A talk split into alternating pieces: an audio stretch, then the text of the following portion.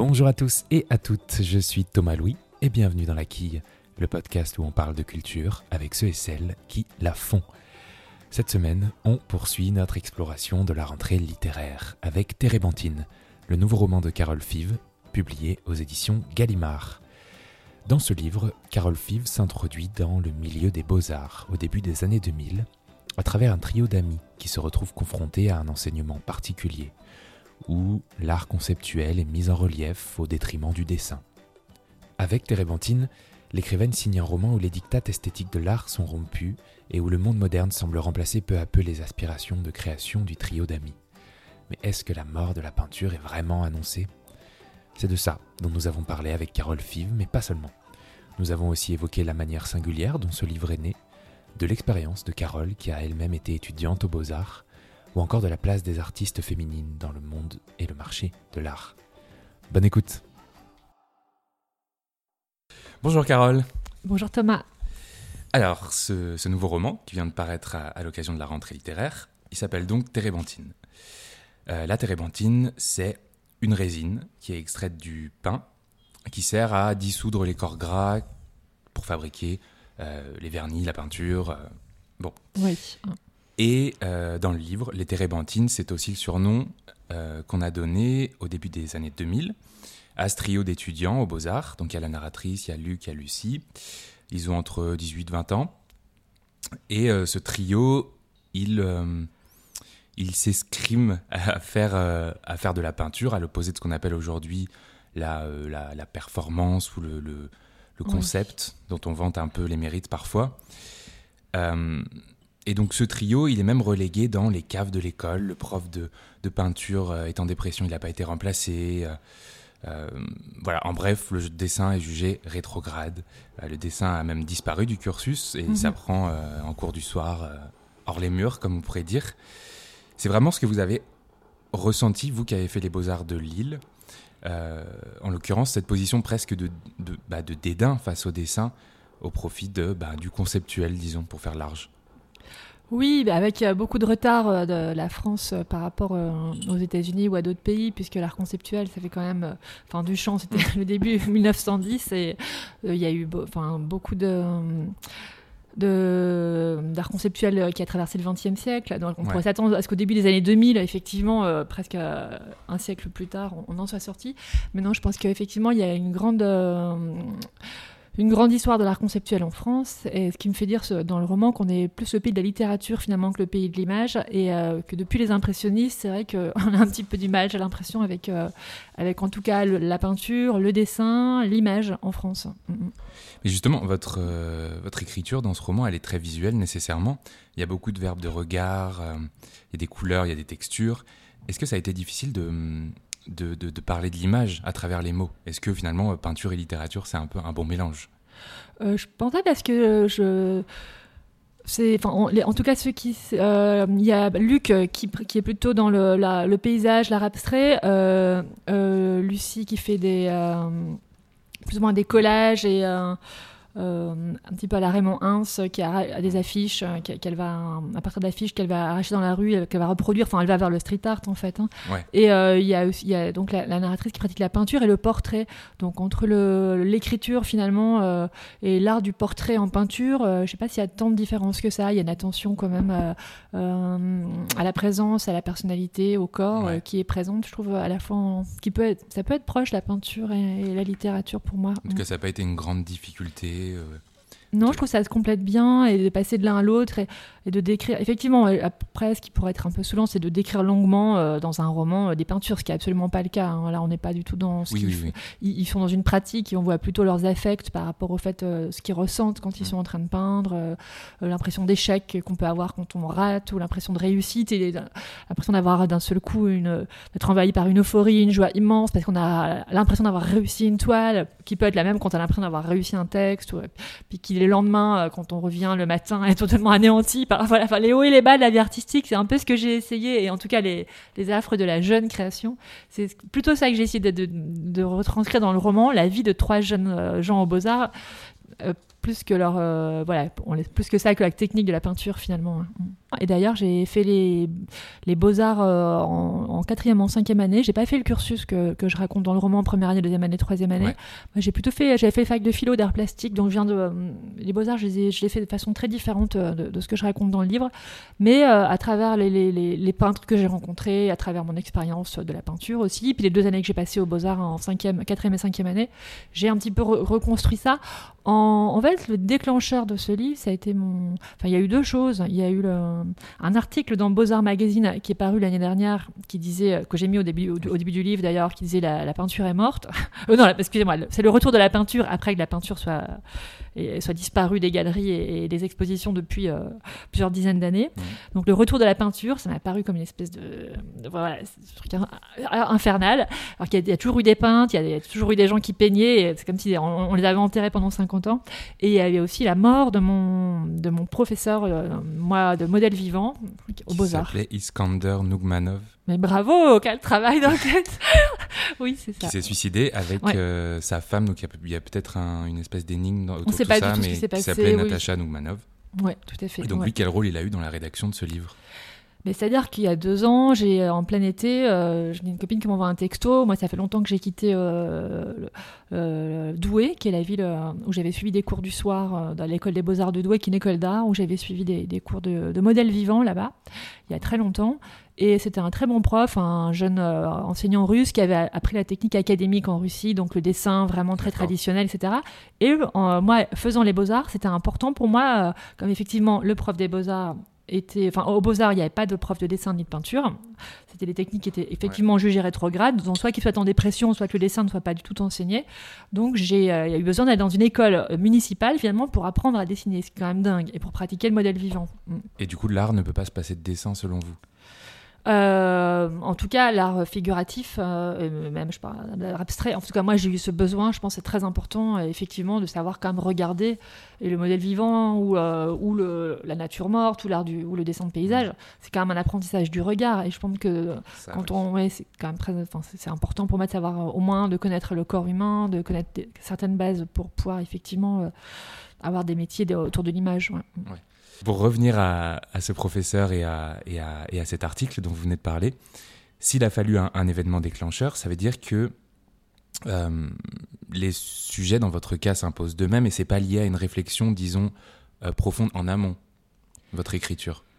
Parce que je sais que vous étiez en train d'écrire un, un autre livre quand celui-ci, par exemple, s'est imposé, typiquement.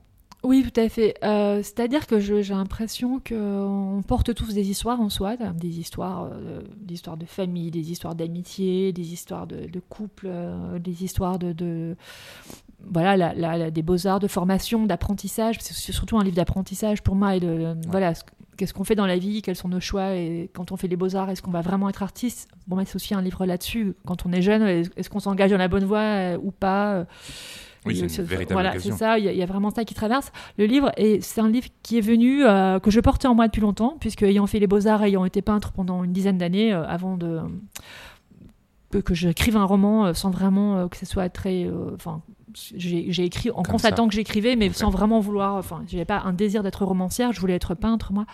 Et ayant, ayant vécu tout ça, j'avais déjà écrit un livre jeunesse à l'école des loisirs qui s'appelait Modèle vivant qui parlait de toute autre chose, mais qui c'était des étudiants en beaux-arts aussi, mais euh, c'était pas vraiment le sujet du livre, c'était juste, on va dire, le décor.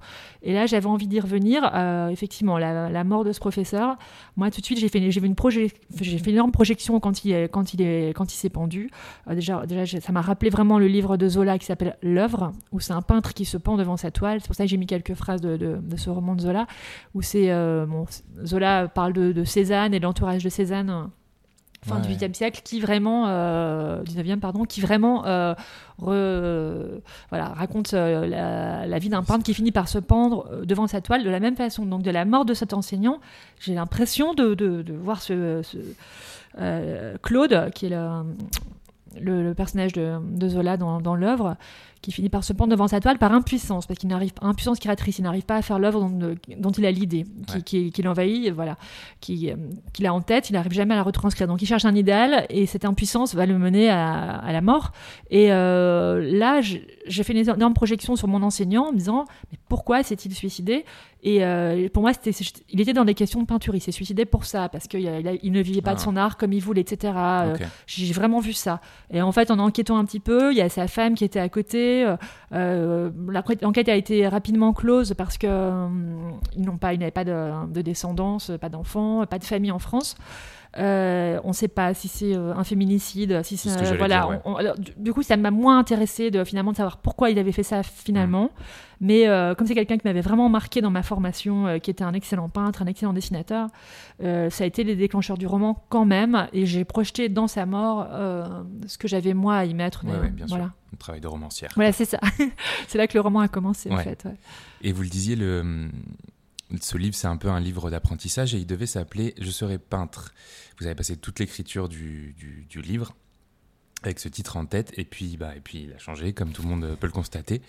Comment ça s'est passé ce choix? Pourquoi Térébenthine Qu'est-ce qui a changé? Est-ce que c'est tout simplement votre éditeur ou Non, non, pas du tout. Non, non, euh, mon éditeur était content du titre. Je serais peintre c'était un titre de travail que je trouvais euh, très bien. Mais c'est vrai que comme tous les titres de travail, quand on a bossé euh, euh, très longtemps, euh, plusieurs mois, plusieurs années dessus. Ça, on ne peut plus le voir en peinture, c'est le cas de le dire. Je serais peinte, je n'en pouvais plus de voir ce fichier qui s'ouvrait tous les jours. Et euh, à la fin, j'ai eu envie de fraîcheur, de nouveauté, et Térébenthine s'est imposé puisque c'est le nom. voilà. Et j'aurais pu très bien utiliser White Spirit, mais c'était déjà utilisé par qui un autre diluant ah de la peinture. Oui, de la peinture à l'huile, la White Spirit. Non, non, le, par qui c'est utilisé? Alors c'est un, bah, par les peintres aussi, euh, pareil euh, au Beaux Arts, on utilise ou du White Spirit ou du Térébenthine. Non le, hum, titre. le du livre, c'est euh, Paul Constant, qui est dans le jury du Goncourt d'ailleurs, qui est Goncourt, je sais plus quelle année, et qui a eu un, qui a eu le Goncourt avec un, un roman qui s'appelait White Spirit et mais qui parle pas du tout de peinture pour les, mais du coup c'était déjà pris. Et Térébenthine, j'ai trouvé ça, c'est aussi un petit clin d'œil à sérotonine de Welbeck. Je trouvais que c'était un titre assez assez euh, contemporain. Voilà. Et puis ça, il y a une odeur qui reste dans voilà, donc pourquoi pas, pourquoi pas ce livre finalement Voilà, tout à fait. Dans ce livre, il y a le trio dont on parlait tout à l'heure, qui, euh, qui incarne cette histoire. Il y a donc il y a Luc qui est le plus, le plus incarné, disons, des trois, euh, qui fait lui-même ses, châssis, qui voilà. Il y a Lucie qui fait donc qui pratique cette espèce de, de détournement d'image. Et euh, il y a la narratrice, donc qui est plus tournée vers le portrait. Et la spécificité, pardon, de la, de la narration, c'est que ce livre est raconté à la deuxième personne. Vous employez donc le tu.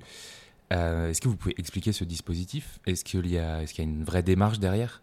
Je suppose. Oui, oui c'est un tu qui s'adresse euh, à la fois au, enfin, euh, au lecteur que j'essaye d'impliquer dans cette histoire de dans cette histoire de euh, première année, deuxième année, troisième année de beaux arts, donc ce, parcours des beaux arts, parce que je me dis qu'il y a quand même peut-être, je sais pas, j'avais cette idée qu'il y avait beaucoup de gens qui voulaient découvrir la vie des, étudiants aux beaux arts de l'intérieur, et je voulais voilà, donc c'est vraiment une façon d'impliquer le lecteur, et c'est aussi un tu qui s'adresse forcément, euh, eh bien euh, qui devient parfois un nous d'ailleurs, euh, ou un on, qui s'ouvre un petit peu, qui s'adresse vraiment à cette étudiante aux Beaux-Arts, la narratrice, euh, à l'étudiante que j'ai été aussi, mais euh, voilà, qui n'est qui pas exactement celle que je décris. c'est vrai que souvent on essaye, quand on écrit différents différents pronoms comme ça, à voir ce qui va vraiment fonctionner. Et je l'avais commencé en tu, bah, ouais, moins que pour d'autres romans. Il y a des romans où vraiment le problème de la personne était hyper long. Enfin, c'est trouver le dispositif, enfin la, la bonne entrée euh, avec le pronom, c'est très très compliqué. Où j'avais complètement, par exemple, pour tenir jusqu'à l'aube, j'ai changé plusieurs fois en je, en tu, en elle. Enfin, c'était très, très compliqué. Peut-être aussi le temps, je sais pas. Voilà, c'est ça. Et euh, bon, et là, le tu, euh, c'est vrai que c'est quelque chose qui se fait pas mal aujourd'hui. Donc je, je me disais zut, c'est peut-être un effet de mode, etc. Mais ça fonctionnait quand même assez bien finalement avec ce personnage. c'est ce qui fonctionnait le mieux, voilà, c'est ça. Alors, page 33, exactement vous, euh, vous posez cette question. Comment créer à l'ère du soupçon? Est-ce que déjà vous, vous savez répondre à cette question? Et qu'est-ce que c'est que l'ère du soupçon exactement qui, euh, qui, euh, qui, qui, est un peu distillé dans tout ce livre en fait? Oui, là, c'est un parallèle que je fais parce que plus je parle de peinture et plus je parle de, finalement d'écriture ou de littérature. À la fin, d'ailleurs, la narratrice devient écrivain. Euh, parce que l'ère du soupçon, bah, pour moi, c'est d'abord Nathalie Sarraute, bien sûr. Et euh, c'est euh, un soupçon par rapport à la littérature classique hein, et une remise en question des bases de la littérature classique. Bon, j'ai pas fait d'études de lettres, mais bon, pour avoir lu Sarraute, c'est la remise en question du personnage, de la, de la narration et de la linéarité linéarité de la narration, ça. Et on, pourrait dire que dans tous les, dans tous les domaines des arts, euh, cette ère du soupçon a, traversé le XXe siècle et l'après-guerre en tout cas l'entre-deux-guerres puis l'après-guerre, avec une remise en question euh, des codes, des codes aussi de la peinture, bien sûr, avec une déconstruction, la peinture qui est devenue quelque chose d'un art bourgeois, et, donc l'ère du soupçon par rapport à l'image, à la représentation classique avec Picasso, etc. enfin, la, peinture a aussi vécu son ère du soupçon, en fait, peut-être un peu plus tôt, peut-être un peu plus longuement dans le XXe siècle. Et, euh, et cette impression moi que j'avais euh, quand j'ai enfin les narrateurs et que j'ai eu moi quand je pratiquais les beaux arts de euh, d'être toujours dans une dans un art dans l'humour dans le second degré et de ne plus mhm. pouvoir pratiquer un art de façon euh, naïf, voilà, ou de façon de plus pouvoir une attitude, on est tout de suite jugé comme romantique ou pathétique. Enfin voilà, toujours dans, il faut montrer qu'on sait être drôle, qu'on sait avoir du second degré, et c'est on est beaucoup dans cette dans cette ère-là aujourd'hui, qu'on sait jouer avec les codes de la narration. Voilà, bon ça c'est intériorisé pour tout le monde, je pense. Mm. Mm. Ah, mais des fois un peu trop, pour, en tout cas pour les arts plastiques, je trouve que des fois aussi, ça peut être aussi au dépend d'une euh, d'un art qui serait vraiment euh, expressif ou de quelque chose euh, qui, on n'est pas tout le temps non plus dans la vie dans le second degré dans qui, est plus de, de l'intelligence de l'humour. Voilà l'art c'est pas que l'intelligence c'est pas que l'humour c'est aussi autre chose. C'est aussi l'émotion. Et c'est quelque chose moi, que je cherche quand je lis un roman que je cherche quand je vais dans une expo. Et je trouve que c'est pas toujours évident de, voilà Ok, non, mais c'est intéressant. De ça dont je parle. J'essaye de parler en tout cas. Alors l'art, c'est l'émotion, mais c'est aussi euh, les références. Ce livre en est bourré à certains moments. J'ai même appris à connaître certaines artistes féminines que je connaissais pas, car on a coutume de le dire. Concernant la place des femmes dans l'art, il y a ce constat 85% des nus exposés au Louvre sont féminins, mais moins de 5% des artistes sont des femmes. Au Louvre et dans le, au MoMA, enfin dans certains lieux. Oui. Ouais. c'est ça. Oui, oui, oui, oui. Ok. non, non, mais... oui. Et euh, en fait, je me demandais juste quelles sont vos inspirations et vos références à vous. Euh, Déjà. Artistiquement. Euh, ouais. après avoir lu ces pages de bourré de références, comme je disais tout à l'heure, d'artistes féminines. Je me demandais, bah, est-ce que déjà c'est les siennes? J'imagine peut-être pas toutes, je ne sais pas. Mais... Alors là, euh, cette phrase, 85% euh, des œuvres euh, au Louvre et au MoMA, puis un troisième musée, je pense aussi, sont, non, à Londres, sont des œuvres faites par, enfin, ou des, des nus féminins, ils sont faites par C'est les Guerilla Girls, donc c'est un collectif d'artistes américaines qui, dans les années 80, euh, euh, ont euh, affiché des phrases comme ça, et se, se, déguiser, elles, avec un petit peu comme on, pourrait dire la barbe en France aujourd'hui, les femmes qui ont repris ça, voilà, pour mm. montrer vraiment quelque chose qui était invisible jusqu'ici, qui était une, absence des femmes de la, dans l'art contemporain, enfin contemporain des années 80, voilà et euh, pour vraiment montrer des choses qui, qui, n'avaient l'air de choquer personne. Donc, euh, euh, c'était des phrases qui étaient comme ça affichées partout. Après, mes autres références, bah, il y en a énormément.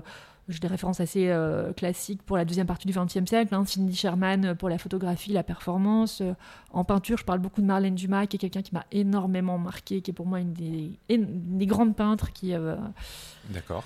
qui a d'ailleurs une grosse reconnaissance aujourd'hui. Après, il y a, y, a, y a, des femmes, il y a aussi des hommes, il y a aussi Luc Toymans en peinture. voilà, il y, a, beaucoup de, énormément d'artistes euh, 70, 80, 90 qui m'ont marqué, puisque c'était mes années je suis arrivée euh, à la fin du XXe siècle, mais en tout cas, euh, c'était les artistes qui me précédaient. Mm.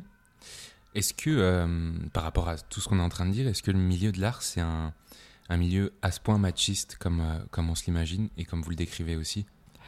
Ce que je décris, c'est que ils sont, ce sont des beaux... on est dans une école d'art, donc il y a beaucoup de filles dans cette école d'art, ce qui était le cas quand j'étais aux Beaux Arts de Tourcoing, mm. une majorité de filles, et finalement un enseignant qui nous montre beaucoup d'œuvres enfin majorité d'œuvres euh, masculines, Mm. comme si le statut d'artiste était réservé encore euh, au début des, du- XXIe siècle euh, aux hommes. Et ce qui est une réalité, puisqu'effectivement, Ben- on voit beaucoup plus d'hommes encore exposés aujourd'hui dans les galeries et dans les et dans les musées et dans les foires que de femmes.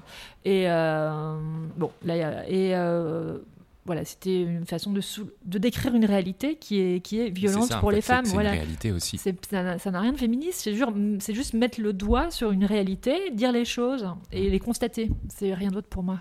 C'est rien d'autre. Vous n'êtes pas. euh, Parce que je sens que dans chacun de vos écrits, il y a toujours ce petit. euh, ce petit ADN féministe, disons, peut-être ne serait-ce qu'avec le dernier, Tenir jusqu'à l'aube, qui est l'histoire de cette mère célibataire qui, euh, bah, qui s'occupe jour et nuit de son enfant, euh, Oui, malgré, malgré, malgré le travail, malgré la vie finalement. Euh, oui, voilà, je me demandais tout simplement si euh, il n'y avait pas cette espèce de, quand même de petit, de petit combat, Bah, oui, c'est un combat. euh, ce qui n'est pas le cas de oui, toutes c'est ça, les oui, oui, tout hein, à fait. pour ça. Bien sûr, euh, disons que ça n'a rien de militant, mais Ouais. euh, c'est quelque chose que simplement en décrivant euh, la réalité des mères célibataires aujourd'hui, en décrivant la réalité des femmes artistes aujourd'hui, Mm. en tout cas au début du XXe siècle, du XXIe siècle, je me rends compte que c'est- il y a une violence inouïe dans, dans cette condition. Et effectivement. Ça, devient euh, quelque chose de, de douloureux à raconter parce que c'est douloureux de dire que c'est euh, les femmes qui portent encore euh, beaucoup le poids de la vie familiale. C'est douloureux de dire que les femmes sont encore beaucoup invisibles dans, les, dans des lieux où on est exposé, un lieu d'exposition, une salle Ouais. d'exposition. C'est tout.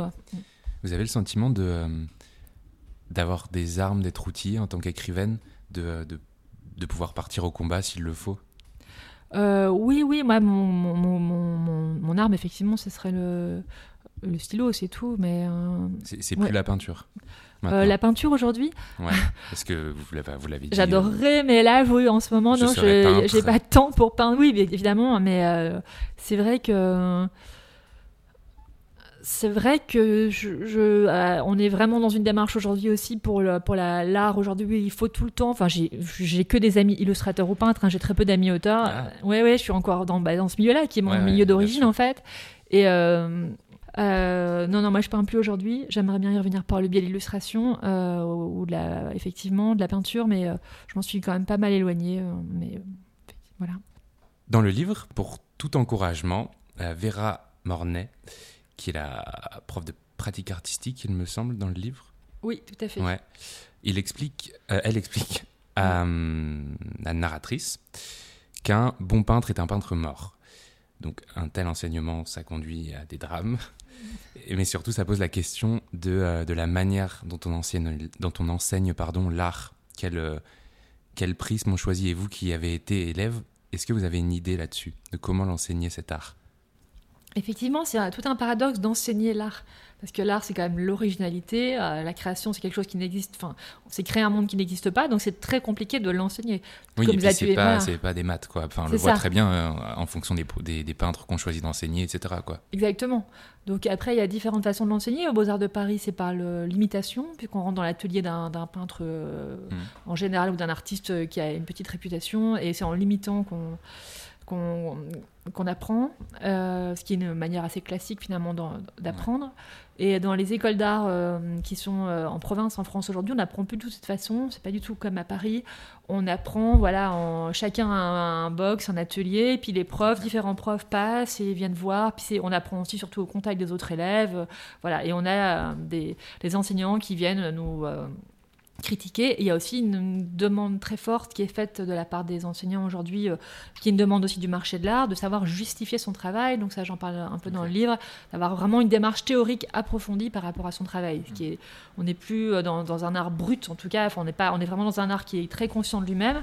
Je pense parfois trop conscient de lui-même, parce que voilà, il y a des, des- des projets artistiques ou des, des galeries qui vont plus accepter des gens pratiquement sur la, la façon dont quelqu'un va euh, défendre son travail, va en parler ou va savoir le, le vendre, euh, le pitch ou le voilà, bah, on est vraiment dans cette ère Le- du pitch et voilà du concept, voilà que cette ère du euh, voilà que, que de, de montrer vraiment ce qu'on montre finalement on est dans un travail plastique mais qu'importe quoi mais du- Ouais. ouais, c'est vrai que l'art conceptuel c'était c'était euh, 1970 1980 quoi mais on, on y est encore voilà c'est ça qui me chagrine euh, un peu Vous qui êtes plus outillé que moi, en tout cas, ouais. euh, qui êtes plus, euh, plus au fait aussi de ce que, de ce que représente l'art aujourd'hui, comment vous l'envisagez son évolution au fil des, dix prochaines années, dix prochaines années peut-être plus, je sais pas? l'art, le, monde de l'art? Bah, alors je sais pas. À partir de l'art contemporain qui existe aujourd'hui typiquement. Oui, euh, ben, je trouve qu'il y a des choses euh, quand même assez intéressantes dans l'ouverture euh, culturelle. Enfin, vraiment, il y a un art qui s'ouvre aux autres pays, aux autres. Mm. Euh, culture, et ça c'est quand même assez intéressant. Euh, ça enrichit beaucoup l'art franco-français ou l'art euh, américain. Enfin là, on, a vraiment une ouverture aujourd'hui, une porosité aux nouvelles cultures, donc ça je trouve ça très intéressant. Et bon, c'est la mondialisation et tout, mais c'est pour, pour ça enrichit beaucoup. après, mais il y a un art aussi qui est très sensible aujourd'hui aux sciences sociales, à tout ce qui est voilà. Donc on est vraiment dans cette évolution là, et il y a un retour de la peinture à je, trouve ça chouette, mais euh, c'est vrai qu'on voit beaucoup de peintures aujourd'hui dans les foires, dans les galeries. J'espère que c'est pas juste un retour euh, commercial parce que la peinture est un objet qui se vend quand même bien aujourd'hui. Mais il y a toujours des grands peintres, d'immenses peintres. Je pense que la peinture, euh, comme la littérature, n'a pas dit son dernier mot. et que et voilà. Et donc j'espère que, enfin, en tout cas pour moi, ce que j'aime vraiment, c'est la peinture et, l'image, et qu'on va continuer à avoir de nouvelles images peinte aussi. Ok, j'espère aussi. Euh, et puis bah, la petite dernière question que je pose à tout le monde à la fin de l'entretien, est-ce que récemment vous avez eu un coup de cœur culturel ou, plusieurs? Alors, je suis allée au, mois d'août visiter une exposition au musée de, la vie romantique euh, à Paris, près de Pigalle, euh, une exposition qui s'appelait Cœur sur le thème euh, de voilà de, bon, c'était cœur euh, musée de la vie romantique. Donc je trouvais que c'était très intéressant parce que c'est une exposition qui il n'y a pas une salle d'exposition qui est à part dans le musée de la vie romantique que je ne connaissais pas et qui est magnifique qui, est, euh, un super beau musée avec un super jardin.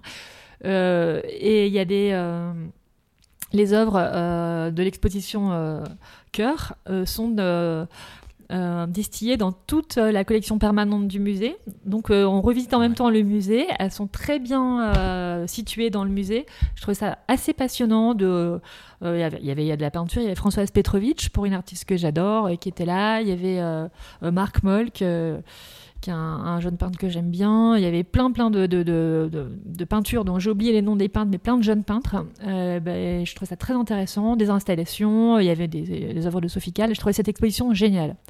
Et c'est prolongé jusqu'au 13 septembre. Donc voilà. Euh, on y est. Voilà. Ah, oui. Si, si, on y est. On, y, on peut encore y aller. on est le 3 aujourd'hui. D'accord. Et euh, après, euh, j'ai lu il y a très dernièrement un livre de Serge Toubiana qui s'appelle Les bouées jaunes et qui parle euh, d'une auteure que j'adore, qui est décédée malheureusement aujourd'hui, qui s'appelait Emmanuel Bernheim. Et c'est une auteure qui a fait très peu, enfin qui a fait cinq ou six livres, très courts, mais qui m'ont énormément marqué euh, Primédicis, euh, je sais plus quelle année.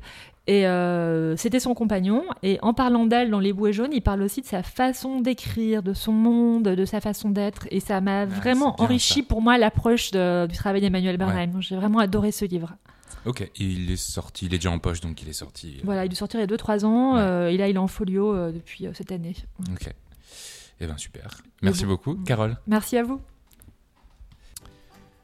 Et eh bien voilà, la quille, c'est terminé, mais on se retrouve évidemment la semaine prochaine avec un nouvel entretien et un nouvel ou une nouvelle invitée pour parler de culture. En attendant, n'hésitez pas à suivre la quille sur les réseaux sociaux et à vous abonner au podcast, évidemment. Merci beaucoup pour votre écoute et à la semaine prochaine.